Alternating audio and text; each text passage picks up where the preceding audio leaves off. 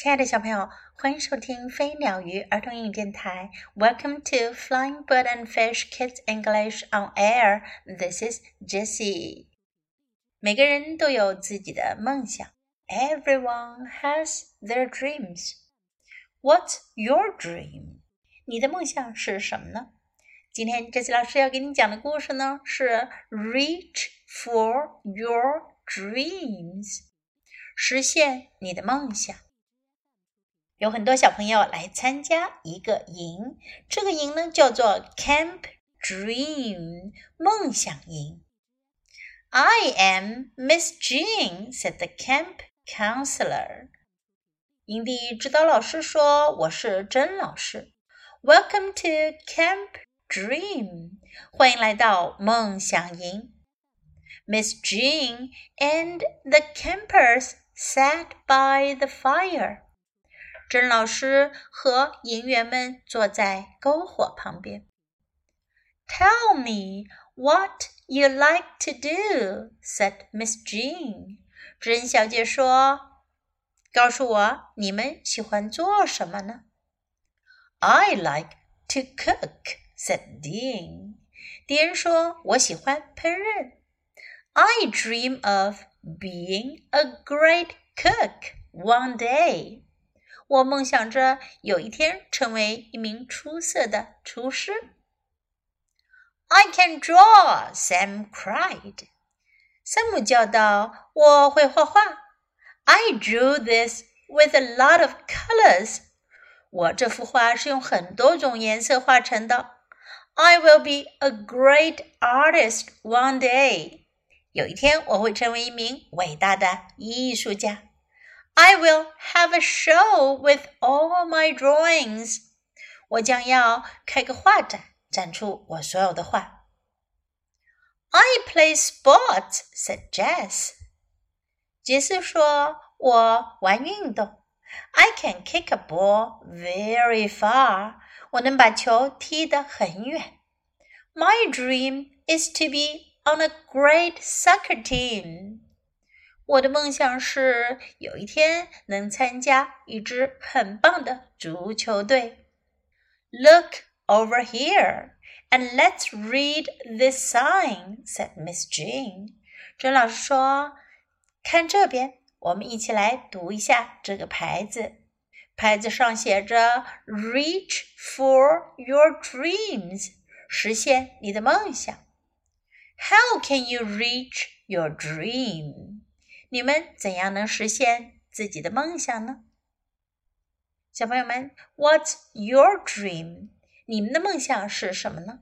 是像爹那样，to be a great cook，成为一名出色的厨师，还是像 Sam 一样，to be a great artist，成为一名伟大的艺术家，或者像 Jess 一样，成为一名？出色的足球运动员，或者你有自己的想法，想成为一个什么样的人呢？你可以用在故事中学到的这些话语来表达。我们先来练习一下在故事中出现的这些有用的表达吧。I am Miss Jean，我是甄老师。当你想要介绍自己的时候，就可以说 I am，I am Miss Jean。Welcome to Camp Dream，欢迎来到梦想营。这又是一个非常好用的句型哦。Welcome to，欢迎来到。你可以说 Welcome to my home，也可以说 Welcome to my school。Tell me what you like to do，告诉我你们喜欢做什么。Tell me what you like to do。 I like to cook. 我喜欢烹饪。I like to 是一个非常常用的句型。我喜欢做什么？I like to cook. I dream of being a great cook one day. 我梦想有一天成为一名出色的厨师。Cook 这个词，它可以表示动作，意思呢就是烹饪、做饭。 也可以做名词用，表示厨师，意思是厨师。 做饭的人，烹饪的人。I dream of being a great cook one day. I can draw. 我会画画。I can draw. I will be a great artist one day. 有一天，我将成为一名伟大的艺术家。 I will be a great artist one day. Artist，艺术家。I play sports. 我玩运动。I play sports. I can kick a ball very far. 我能把球踢得很远。I can kick a ball very far. My dream is to be on a great soccer team. 我的梦想是加入一支很棒的足球队。My dream is to be on a great soccer team. 表示梦想，你可以说 I dream of doing something，也可以说 My dream is to。我的梦想是。Look over here，看这里。Look over here。 Let's read this sign。我们来读这个牌子。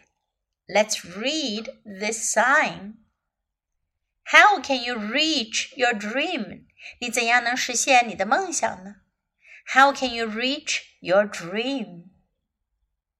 Now let's listen to the story once again. Reach for Your Dreams by Winston White. Illustrated by Donna Catanese. I am Miss Jean, said the camp counselor. Welcome to Camp Dream. Miss Jean and the campers sat by the fire. Tell me what you like to do, said Miss Jean. I like to cook, said Dean. I dream of being a great cook one day. I can draw, Sam cried. I drew this with a lot of colors. I will be a great artist one day. I will have a show with all my drawings. I play sports, said Jess. I can kick a ball very far. My dream is to be on a great soccer team. Look over here and let's read this sign, said Miss Jean. How can you reach your dream? 小朋友们，听完这个故事，你也可以用 故事中这些句子来表达你的梦想。我们再来复习一下：I like to，我喜欢；I can，我会；I dream of，我梦想做什么。My dream is to，我的梦想是。来试试吧，用这些句子来表达你的梦想吧。不过呢，仅仅有梦想还是不够的，我们还要想办法去实现自己的梦想。Reach for your dream。今天的故事就到这里。Thanks for listening. Until next time. Goodbye.